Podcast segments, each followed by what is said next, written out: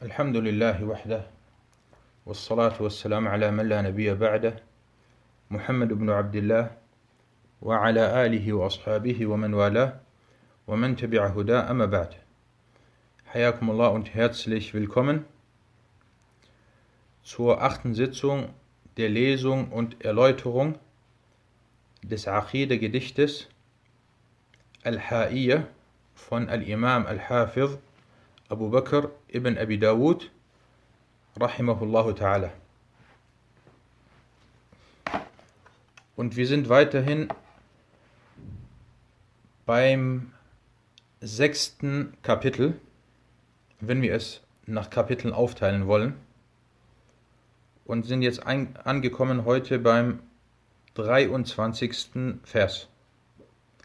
Und dieser Vers hat, hat immer noch oder hat ebenfalls mit mit den Prophetengefährten, mit den Sahaba zu tun.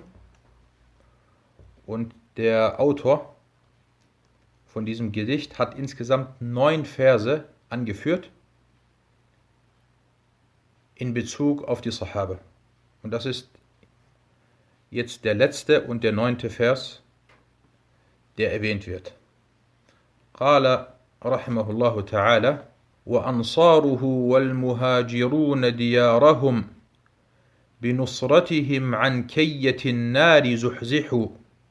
Er sagte, das ist der 23. Vers, und die Helfer und diejenigen, die aus ihren Häusern ausgewandert sind. Durch ihre Unterstützung wurden sie vor der Dunkelheit des Feuers gerettet. Mit den Helfern sind die Ansar gemeint. Und die Ansar sind die Bewohner der Stadt Al-Medina oder der, die Bewohner von Medina, welche den Propheten sallallahu alaihi wasallam und die Sahaba, die ausgewandert sind, empfangen haben, ihnen geholfen haben, ihnen beigestanden haben, sie empfangen haben. Und die Muhajirun sind die Bewohner Mekkas, jene, die mit dem Propheten sallallahu alaihi wasallam oder kurz vor dem Propheten oder nach dem Propheten aus Mekka nach Medina ausgewandert sind. Hier also in diesem Vers geht es um diese zwei Gruppen. Und im Großen und Ganzen hatten wir gesagt, dass alle Sahaba, egal ob Muhajirun oder Ansar, dass Allah mit ihnen allesamt zufrieden ist. Aber wenn man die Sahaba aufteilen möchte, dann sagt man die besten oder die erste Stufe, die höchste Stufe, das sind die vier Khulafa, die vier rechtgeleiteten Kalifen. Und sie waren alle oder sie gehörten alle zu den Muhajirun. Abu Bakr, Umar, Uthman und Ali. Und im Großen und Ganzen sagt man, die Muhajirun sind besser als die, als die Ansar. Und es gibt im Koran etliche Verse, die darüber berichten, also im Großen und Ganzen über die Muhajirun berichten. Und vor allem in Surat Hashr und in Surat Fath gibt es Verse, zahlreiche Verse, über den Vorzug der Sahaba. So sagte Allah zum Beispiel in Surat Hashr im neunten Vers, للفقراء المهاجرين الذين أخرجوا من ديارهم وأموالهم يبتغون فضلا من الله ورضوانا وينصرون الله ورسوله أولئك هم الصادقون diesem Vers sagte Allah, und diejenigen, die in der Wohnstätte und im Glauben vor ihnen zu Hause waren. Afan, Allah sagte, das war ein Vers davor, im achten Vers ist das, das gehört den armen Auswanderern, die aus ihren Wohnstätten und von ihrem Besitz vertrieben worden sind. Sie wurden aus ihren Wohnstätten aus Mekka vertrieben und sie konnten nichts von ihrem Besitz mitnehmen. Das sind die Muhajirun. Und deswegen nannte sie Allah Lil Fuqara il Muhajirin. Das gehört den Armen Auswanderern, den armen Muhajirun. Und dann ein Vers weiter, das ist der neunte Vers, sagte Allah, والذين تبوأوا الدار والإيمان من قبلهم يحبون من هاجر إليهم ولا يجدون في صدورهم حاجة مما أوتوا ويؤثرون على أنفسهم ولو كان بهم خصاصة ومن يوق شح نفسه فأولئك هم المفلحون Und diejenigen, die in der Wohnstätte und im Glauben vor ihnen zu Hause waren, also die Ansar, sie waren bei sich zu Hause, sie haben die Muhajirun empfangen, lieben all die oder lieben diejenigen, die zu ihnen ausgewandert sind. Sie lieben die Muhajirun und deswegen werden unglaubliche Geschichten überliefert. Als die Muhajirun kamen, haben die Ansar ihnen ihr Hab und Gut teilweise gegeben. Sie haben gesagt, hier, nimm mein Haus oder hier, nimm einen Teil von meinem Haus, hier, nimm meinen Besitz oder nimm einen Teil von meinem Besitz. Und sie haben diese geliebt und haben diese auf beste Art und Weise empfangen. Und deswegen hat der Prophet sallallahu alaihi wasallam eines der ersten Sachen, die er gemacht hat in Medina, das waren zwei Sachen. Eins war, dass er seine Prophetenmoschee gebaut hat. Und zweitens, er hat Ta'achi zwischen den Muhajirun und zwischen den Ansar gemacht. Ta'achi, er hat sie verbrüdert. Er hat einen Muhajir genommen und einen Ansar genommen. Ihr zwei werdet jetzt verbrüdert. Das bedeutet, ihr helft euch gegenseitig und äh, ihr unterstützt euch gegenseitig, ihr seid miteinander. Naam. Und Allah sagte, وَيُؤْثِرُونَ عَلَىٰ أَنفُسِهِمْ und sie empfinden in ihren Brüsten kein Bedürfnis nach dem, was gegeben worden ist. Und sie ziehen sie, also sie ziehen die Muhajirun sich selbst vor, auch wenn sie selbst Mangel erlitten.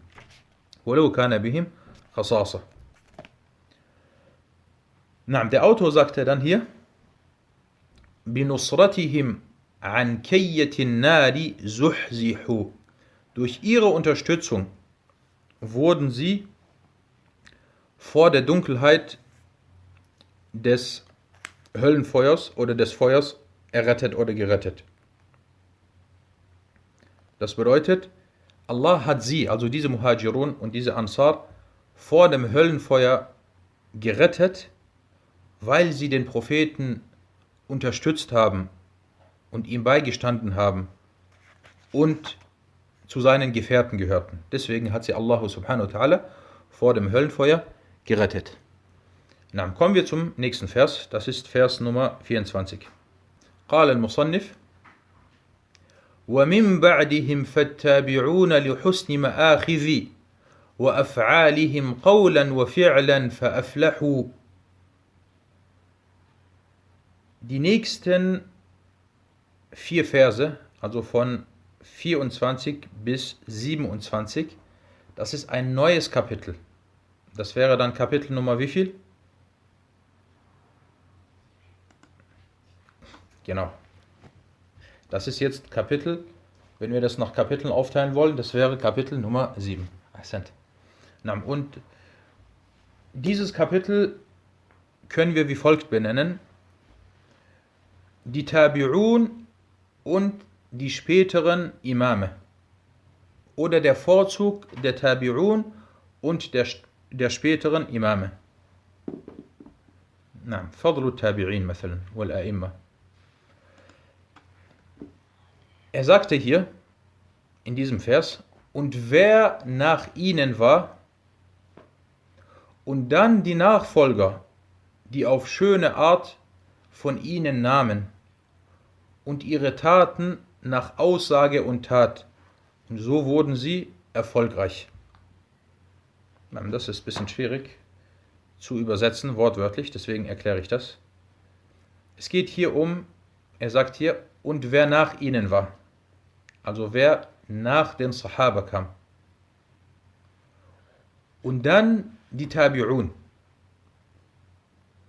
Und was die Definition von At-Tabi' angeht, so gibt es hierbei verschiedene, verschiedene Meinungen oder verschiedene Ansichten. Über den Sahabi hatten wir gesprochen. Über den Sahabi hatten wir gesprochen.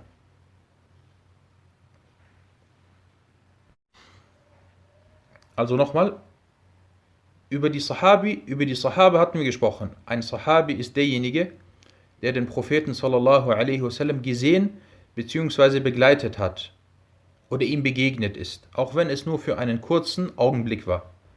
Wer den Propheten aus der Entfernung gesehen hat oder ihn nur ganz kurz begleitet oder begegnet ist, das ist ein Sahabi und er hat die Ehre, äh, zu den Sahabe zu gehören.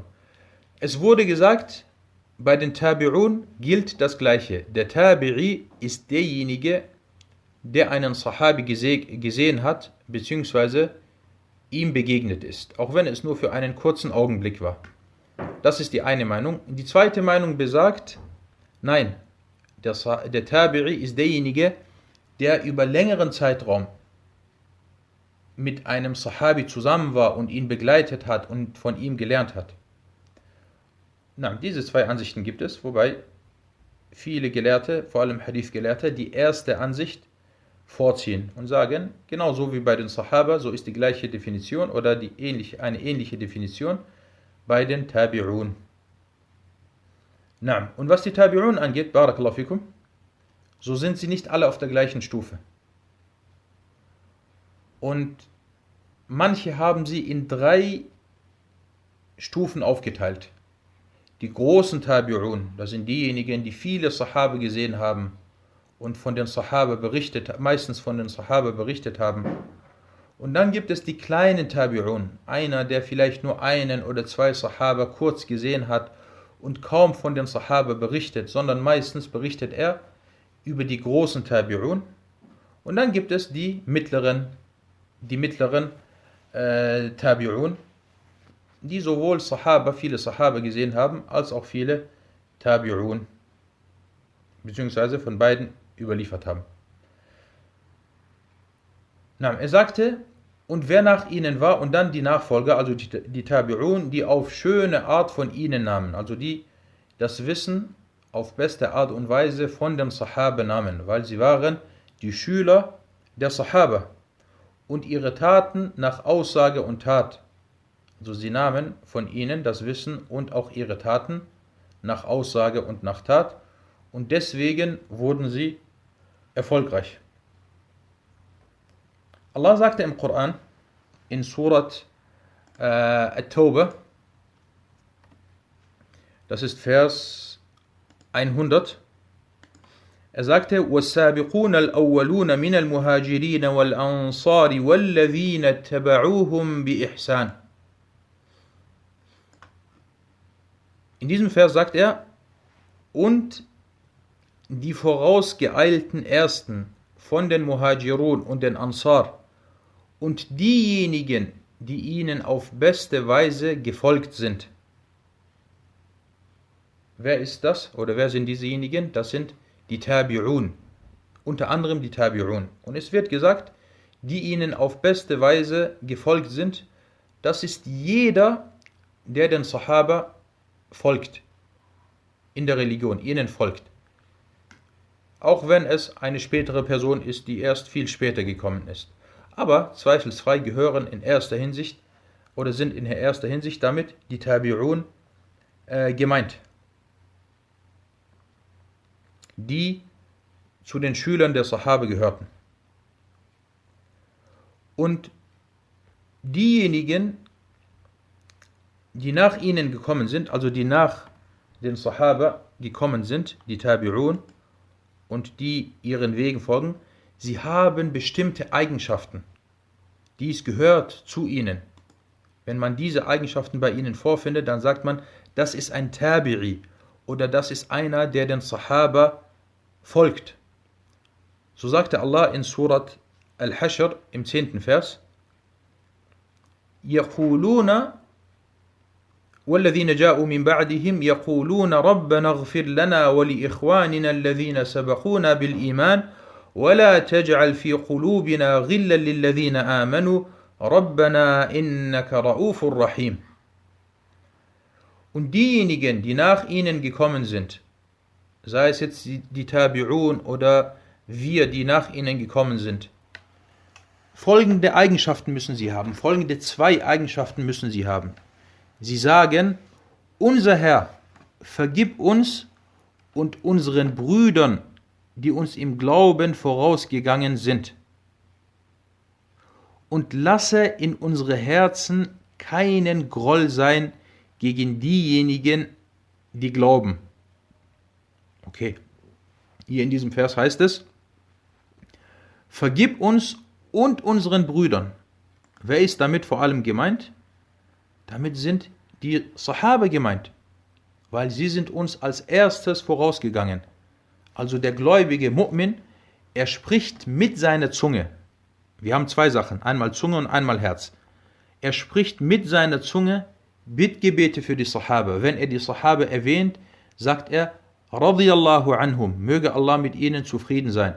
Wenn er die Tabi'un erwähnt, sagt er, rahimahumullah, möge Allah ihnen barmherzig sein. Er spricht mit seiner Zunge also Bittgebete für sie. Das ist jetzt die Zunge.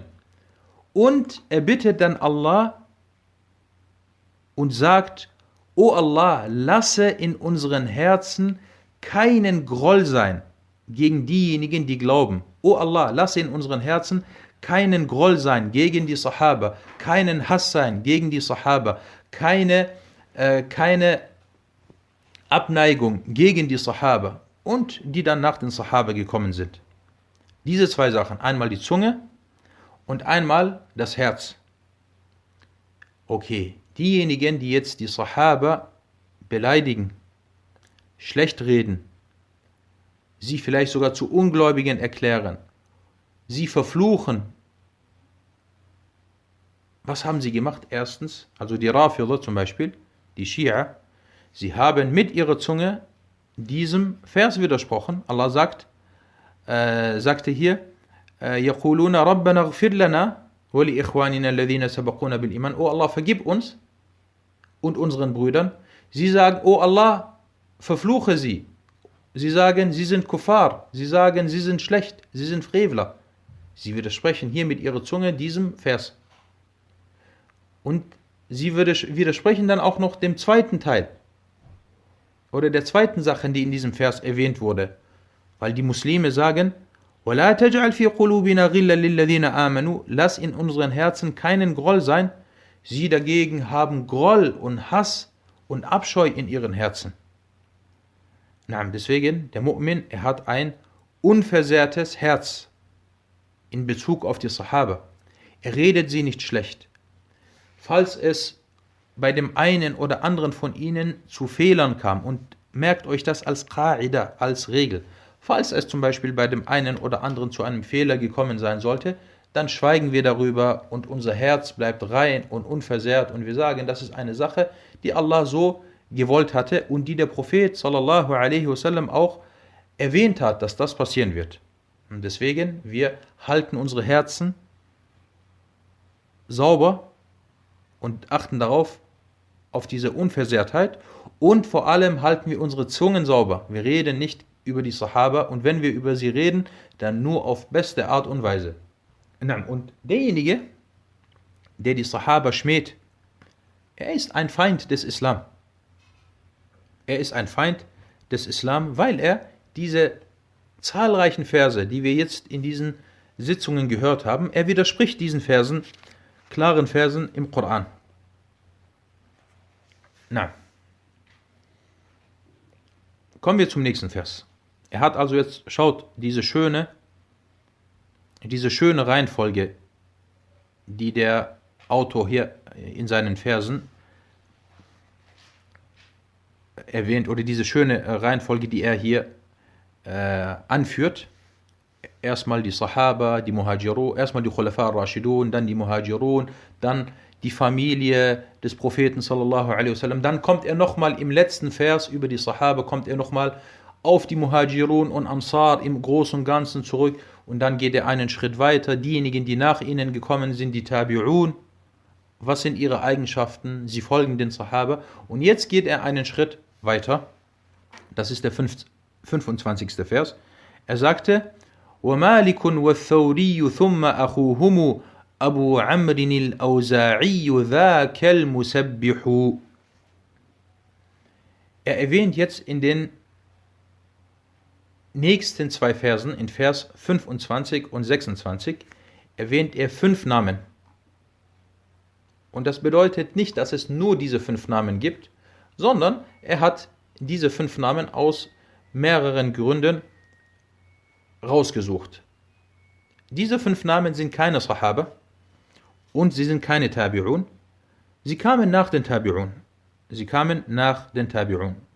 So sagte er, und Malik und Athodi und dann ihr Bruder Abu Amr al-Awza'i, jener Lobpreisende. Hier hat er jetzt in diesem einen Vers, hat er drei erwähnt. Auf drei große A'imma ist er eingegangen. Und er hat sie, diese drei erwähnt, weil sie ungefähr, ungefähr zur gleichen Zeit gelebt haben. Und sie haben in verschiedenen Ländern gelebt aber ihre Vorgehensweise, ihre Aqidah äh, war gleich. Der erste von ihnen oder der eine von ihnen, den er erwähnt hat, ist Malik.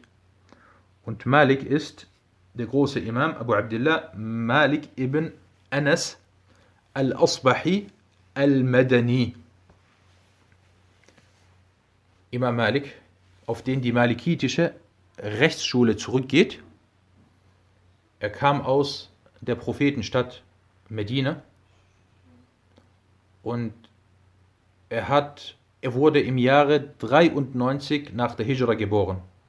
93 nach der Hijra. Und er verstarb im Jahre 179 nach der Hijra. Und Imam Malik gehörte zu den großen Hadith-Gelehrten und zu den großen Fuqaha, Fiqh-Gelehrten seiner Zeit. Und er hat sozusagen in einer in einer Traumumgebung gelebt. Er war in Medina und Medina war zu seinem Zeitpunkt das Zentrum des Wissens. Dort waren, kurz vor ihm, waren die ganzen Sahaba dort. Als er gestorben, als er auf die Welt kam, als Malik auf die Welt kam, im Jahre 93, nach der Hijra, kurz davor, starben, verstarben die Sahaba. 20, 30 Jahre davor verstarben die Sahaba. Und dann kam er auf die Welt und es gab die großen Tabi'un, die Schüler der Sahaba. Also zwischen ihm und den Sahaba war meistens nur eine Person. Wollte er etwas über Umar oder Ibn Umar überliefern? Kein Problem. Sein Sheikh Al-Zuhri war da, sein Sheikh Nafi' war da, die direkt von, von den Sahaba überliefert haben. Und er hatte dann noch diese, diesen besonderen Vorzug, er musste nicht reisen. Weil diejenigen, die in den anderen Ländern gelebt haben, sie haben in Ländern gelebt, wo es Muslime gab und Nicht-Muslime, wo das Wissen nicht äh, verbreitet war, wo das Wissen erst neu angekommen war. Und sie mussten dann reisen, um zu lernen. Er musste nicht reisen. Und deswegen wird berichtet, dass Imam Malik kaum verreist ist. Und er hat auch nur über Leute, fast nur über Leute von Al-Medina überliefert. Er hat zwei oder drei Lehrer, die nicht aus Al-Medina sind. Und einer von ihnen ist, äh, heißt äh, Abdul Karim. Und dieser Abdul Karim, subhanallah, das war einer der einzigen schwachen Überlieferer, von dem er überliefert hat. Weil er nicht aus seiner Stadt war, sondern aus einer anderen Stadt. Und Imam Malik, rahimahullah, hat ein großartiges Buch geschrieben namens Al-Muwatta. Al-Muwatta besteht aus über 2000 Hadithen und Überlieferungen. Und seine Rechtsschule ist heute vor allem in Afrika verbreitet, in Nordafrika, in den Maghrib-Städten, in den sogenannten Maghrib-Staaten und auch in Schwarzafrika, Sudan, Nigeria, Niger und so weiter. Und zum Teil auch noch auf der arabischen Halbinsel. Sie ist die offizielle, zum Beispiel in, äh, in, in den Emiraten, ist die malikitische Schule die offizielle Rechtsschule. Und auch in Medina ist sie bis heute noch teilweise verbreitet. Na, der nächste, der hier erwähnt wurde in diesem Vers, ist Al-Thawri. Das ist Sufyan ibn Masruq Al-Thawri Al-Kufi. Er wurde genannt Amirul Mu'minin fil Hadith, der Führer der Gläubigen im Hadith. Und dieser Zunahme wurde nur sehr, sehr wenigen gegeben. Denjenigen, denen diese Zunahme gegeben wurde, kann man vielleicht an einer Hand abzählen. Sufyan ibn Masruq al-Thawri stammte aus dem Irak, aus der Stadt Al-Kufa. Er kam im Jahr 97 nach der Hijra auf die Welt, also kurz nach Malik, und er verstarb im Jahr 161 nach der Hijra. Und er war der Imam, der Muhaddith von, von Al-Kufa. Und er hat ein armes Leben geführt. Er war sehr, sehr arm. Er war sehr arm und wurde teilweise gejagt und gesucht von einigen damaligen Umara, also von einigen damaligen Herrschern. Und es wird sogar berichtet, dass er nicht geheiratet hat. Dass er wirklich jahrelang immer auf der, auf der Flucht war. Und wenn man sich seine Manaqib, seine, seine Sira, seine Biografie durchliest, äh, das ist unglaublich, äh, äh, wie dieser große Imam gelebt hat und welches Wissen er hatte. Und er hatte eine Rechtsschule. Und seine Rechtsschule hat, äh, war vorhanden bis ungefähr zum 7. oder 8. Jahrhundert nach der Hijra. Und danach äh, hat sie nicht mehr überlebt wie die anderen Rechtsschulen. Aber wenn man sich die früheren Bücher durchliest oder anschaut, zum Beispiel äh, das Buch von At-Tirmidhi, das Sunna-Werk von At-Tirmidhi, Al-Jami', sehr oft sagt At-Tirmidhi, und das ist die Ansicht von Malik und Shafi'i und Thawri und äh, Ahmed, und das ist die Ansicht von Sufyan, und das ist, er wird erwähnt. Und auch in den äh, Fiqh, äh, reinen Fiqh-Büchern, wenn man sich zum Beispiel Al-Mughni von Ibn Qudama durchliest, sehr oft erwähnt er seine Ansicht. Und er hatte auch ein Buch geschrieben. Er hatte auch ein großes Buch geschrieben. Das hat er, Allahu A'lam, Al-Jami' genannt. Aber leider, leider ist dieses Buch nicht mehr vorhanden. Wäre dieses Buch vorhanden, wäre es wahrscheinlich eines der großartigsten islamischen Werke. Aber leider ist es nicht vorhanden und ich hatte in einem früheren Unterricht darüber äh, gesprochen.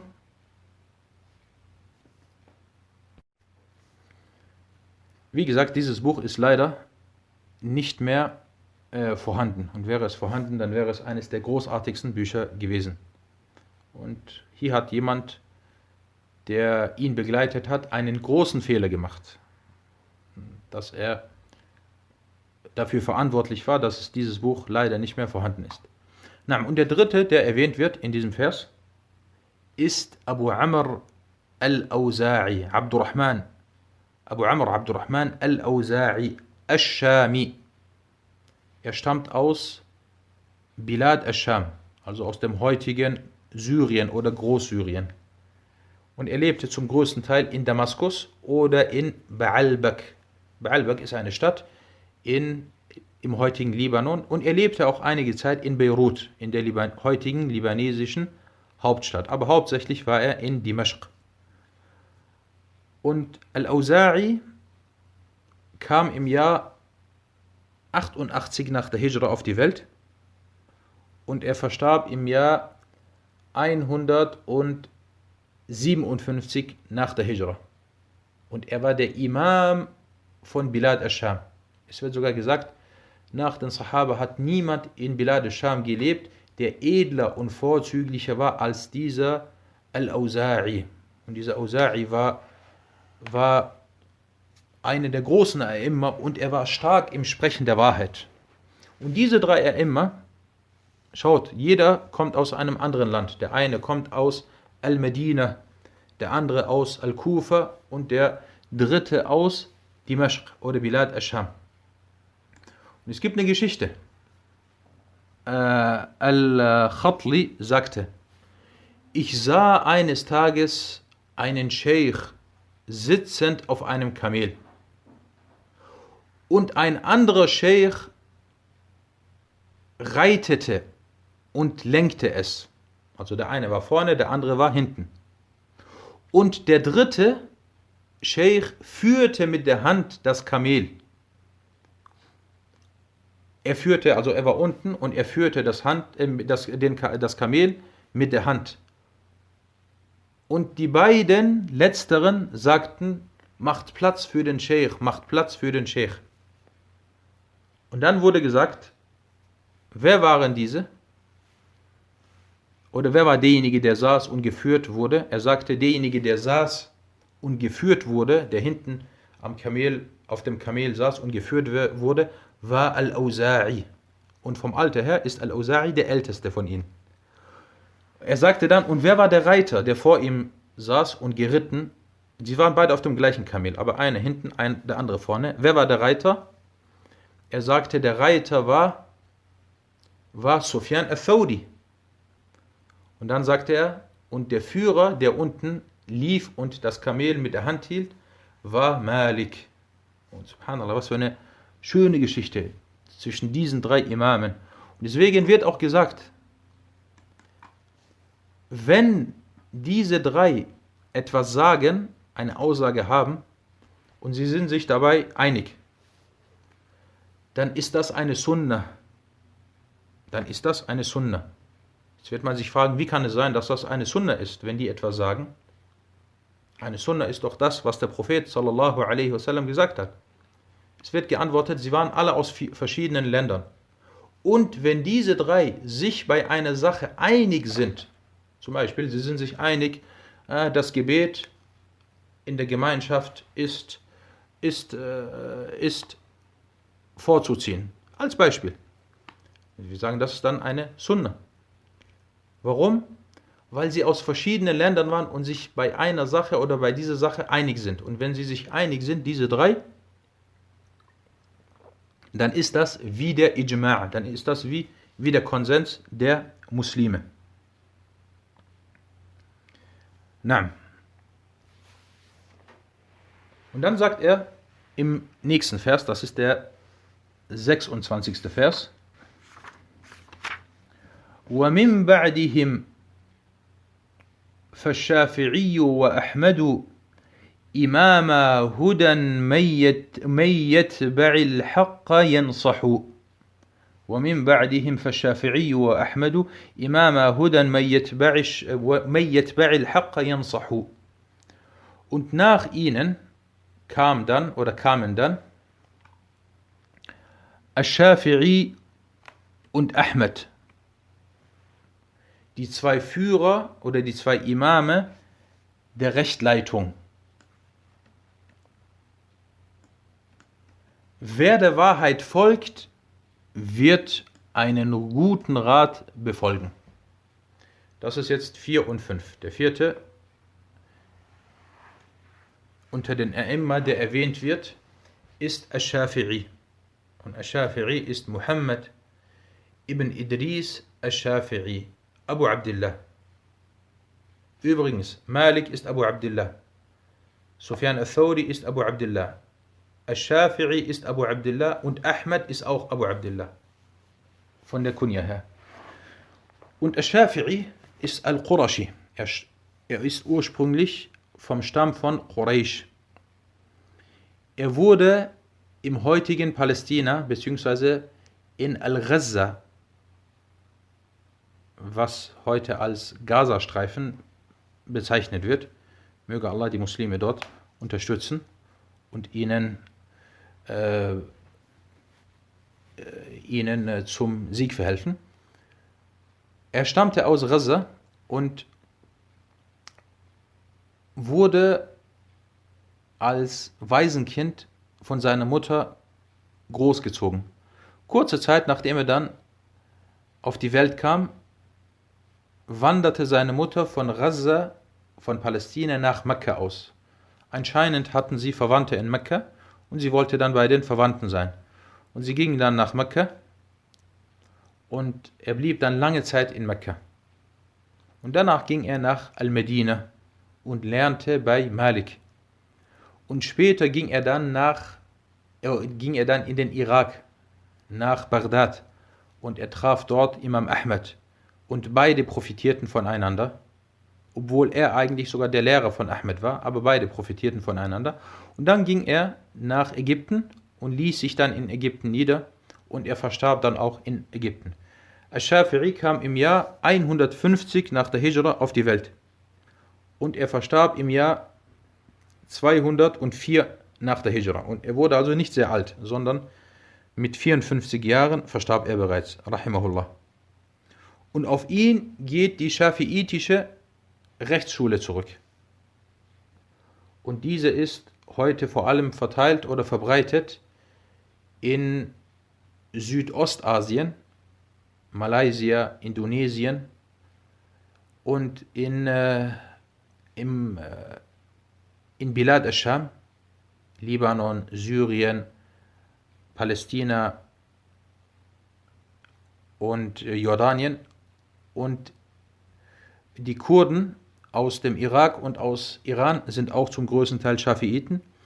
Ebenfalls in Jemen, die Jemeniten sind zum größten Teil Schafiiten, Schafi'iyya und in Somalia und ebenfalls in Ägypten. In diesen Ländern ist die schafiitische Rechtsschule sehr verbreitet. Und er hat einige großartige Werke geschrieben. Eines davon nennt sich Al-Um. Äh, Al-Um hat er selbst geschrieben. Das ist ein Fiqh-Buch, ein reines Fiqh-Buch mit vielen Überlieferungen. Und das Besondere ist, dass Al-Shafi'i im Gegensatz zu Ahmed selbst geschrieben hat. Ja, er hat selbst geschrieben und äh, ist wirklich auf etliche oder auf viele Fiqh-Themen eingegangen. Und dieses Um, diese Um ist ein Riesenwerk, ein großartiges Werk.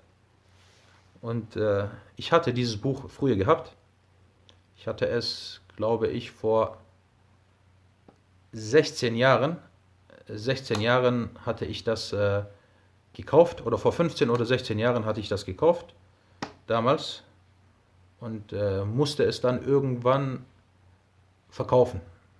Leider musste ich es irgendwann dann verkaufen und äh, es gibt kaum etwas, was unschöner ist, als ein Buch, ein Buch zu verkaufen. Und äh, heute, Alhamdulillah, kurz vor Beginn des Unterrichtes habe ich dann die Möglichkeit gehabt, dieses Buch wieder neu, äh, neu zu bekommen oder zu kaufen, nachdem ich es vier, fünf Jahre nicht hatte. Und das ist ein großartiges Werk, dieses Buch Al-Um von Ash-Shafi'i selbst. Und er hat ein weiteres Buch geschrieben, das nennt sich Ar-Risala. Und dieses Buch Ar-Risala ist das erste Buch welches in der Wissenschaft von Usul al-Fiqh verfasst wurde. Er ist also der Vorreiter von dieser Wissenschaft. Und dann alle, die nach ihm kamen, sind natürlich davon abhängig und äh, kehren da zu diesem Buch zurück. Ar-Risale nennt sich das. Und er sagte dann, und nach ihnen kam dann, kamen dann Ash-Shafi'i und Ahmed. Ahmed ist Abu Abdullah Ahmed ibn Muhammad ibn Hanbal. Viele Leute sagen Ahmed ibn Hanbal, denken, dass sein Vater Hanbal wäre. Nein, er ist Ahmed ibn Muhammad ibn Hanbal. Al-Baghdadi. Er kam zwar nicht in Bagdad auf die Welt, sondern er kam in Khorasan auf die Welt. Und sein Vater verstarb auch, genauso wie bei Ash-Shafiri, als er noch klein war. Und seine Mutter wanderte mit ihm dann aus nach Bagdad. Und er lebte dann dort in Bagdad und ist auch dort verstorben. Und Bagdad war damals eine neue Stadt. Sie wurde neu gegründet. Also als Ahmed geboren wurde, wurde die Stadt ganz neu gegründet. Und sie wurde dann zur Hauptstadt der Muslime und blieb das dann auch ungefähr 500 oder 600 Jahre lang. Und auf Ahmed geht die hambalitische Rechtsschule zurück. Und die Hanabila oder diese Rechtsschule, sie ist zum größten Teil verbreitet heute auf der arabischen Halbinsel, in Saudi-Arabien und in Katar. In diesen zwei Ländern ist sie sogar die offizielle Staatsmadhab und ebenfalls in einigen Ortschaften Syriens, vor allem außerhalb von Damaskus, in Al-Rutra, sind die Leute auch Hanabila und vergleichsweise ist sie von der Anzahl der Anhänger die kleinste und die schwächste Madhab, die Madhab von Imam Ahmed. Und hierfür gibt es verschiedene Gründe. Äh, Imam Ahmed kam im Jahr 164 nach der Hijra auf die Welt und er verstarb im Jahr 241 nach der Hijra. Also er hat Malik nicht gesehen und nicht getroffen. Nein. Er sagte dann hier, die zwei Führer der Rechtleitung. Wer der Wahrheit folgt, wird einen guten Rat befolgen. Diese fünf, die eben genannt wurden, sind, gehören zu den Leuten oder gehören zu Ahlul Hadith. Weil wenn man in den früheren Büchern liest, dann hört man sehr oft, das ist die Ansicht von Ahlul Hadith, das ist die Ansicht der Leute des Hadith. Diese fünf sind, gehören zu Ahlul Hadith. Es gibt noch andere, die dazu gehören, wie Abdullah ibn al-Mubarak und al-Bukhari und Muslim und al-Tirmidhi und so weiter. Diese alle sind Ahlul Hadith. Und im Gegensatz oder im Gegen, wie könnte man das sagen, im das Gegenteil davon oder Fall auf der einen Seite gibt es äh, die Leute von Hadith, die Leute des Hadith, Ahlul Hadith und Gegenüberstehend von ihnen sind dann Ahlul Ra'i, die Leute von Ar-Ra'i. Man könnte sich jetzt natürlich die Frage stellen, warum wurden jetzt diese fünf genannt und drei davon sind, oder auf drei von ihnen geht eine der bekannten Rechtsschulen zurück und warum wurde Abu Hanifa al-Nu'man ibn Thabit nicht genannt? Und die Antwort hierauf ist folgende. Entweder sagt man, der Autor hat Abu Hanifa nicht genannt, weil Abu Hanifa zu denen gehört, die er im 24. Vers erwähnt hat. Im 24. Vers sagte er, وَمِن بَعْدِهِمْ فَتَابِعُونَ Und die Tabi'un. Abu Hanifa gehört zu den Tabi'un, also wurde er nicht erwähnt. Weil es wird gesagt, dass Abu Hanifa ein Tabi'i sei. Abu Hanifa kam im Jahr, 100, äh, im Jahr 80 nach der Hijra auf die Welt und er verstarb im Jahr 150 nach der Hijra. Und er soll angeblich Anas ibn Malik gesehen haben. Aber die äh, starke Ansicht besagt, dass Abu Hanifa kein Tabi'i war. Er war kein Tabi'i, sondern er hat Tabi'un gesehen, er hat keinen Sahabi gesehen. Wie gesagt, das könnte die eine, die eine Meinung sein, warum er hier nicht genannt wurde. Und die andere Meinung könnte eine ganz andere sein. Könnte eine ganz andere sein, warum er nicht genannt wurde. Und äh, diese, wenn man sich die Bücher dieser der früheren Imame anschaut und durchliest, dann wird man sehen, äh, warum das der Fall ist, er hier nicht genannt wurde. Nam. Und dann sagt er weiter im, im 27. Vers. Sagt er, Ulaika qawmun qad afallahu anhumu fa'ahbibuhumu fa'innaka tafrahu. Jene sind Leute, denen Allah bereits vergeben hat. So liebe sie dann wirst du für wahr Freude erlangen. Jene sind Leute, denen Allah bereits vergeben hat. Wer ist damit gemeint? Weil das darf nicht missverstanden werden. Ist damit gemeint die Imame und die Tabi'un, die erwähnt wurden? Oder ist damit gemeint, dass man einen Schritt zurückgeht und sagt, damit sind die Sahaba gemeint. Zweifelsfrei sind damit die Sahaba gemeint. Das sind Leute, denen Allah bereits vergeben hat. Wen hat Allah vergeben? Wir wissen, dass Allah gesagt hat, dass er mit den Sahaba zufrieden ist und dass er den Sahaba äh, vergeben hat. Die sind damit gemeint. Die sind damit gemeint. Und dann sagte er weiter, so liebe sie. Er befiehlt uns hier, er befiehlt hier dem Sunniten und den Muslimen, diese zu lieben. Und du kannst den Leuten befehlen, die Sahaba zu lieben. Aber diejenigen, die nach ihnen kommen, sind auch Muslime. Sie haben Vorzüge, zweifelsfrei, aber sie sind nicht wie die Sahaba. Und deswegen wurde über einen der ganz großen Tabi'un namens Umar ibn Abdul Aziz. Und dieser Umar ibn Abdul Aziz, es wurde gesagt, er sei der fünfte rechtgeleitete Khalife. Und er war ein rechtgeleiteter Khalife, ein ehrlicher Mann, ein großer Gelehrter. Und er wurde verglichen mit Muawiyah. Mit Muawiyah. Und Muawiyah ein Sahabi. Er gehört nicht zu den ganz großen Sahaba. Ein, einer von, von den vielen Sahaba. Und Imam Ahmed also wurde befragt, wer ist besser? Und dann sagte Imam Ahmed, subhanallah, der Staub, der durch die Nase, der, der für einen Augenblick durch die Nase von Muawiyah gegangen ist, während er mit dem Propheten stand, ist besser als Umar ibn Abdul Aziz. Es gibt keinen nach den Sahaba.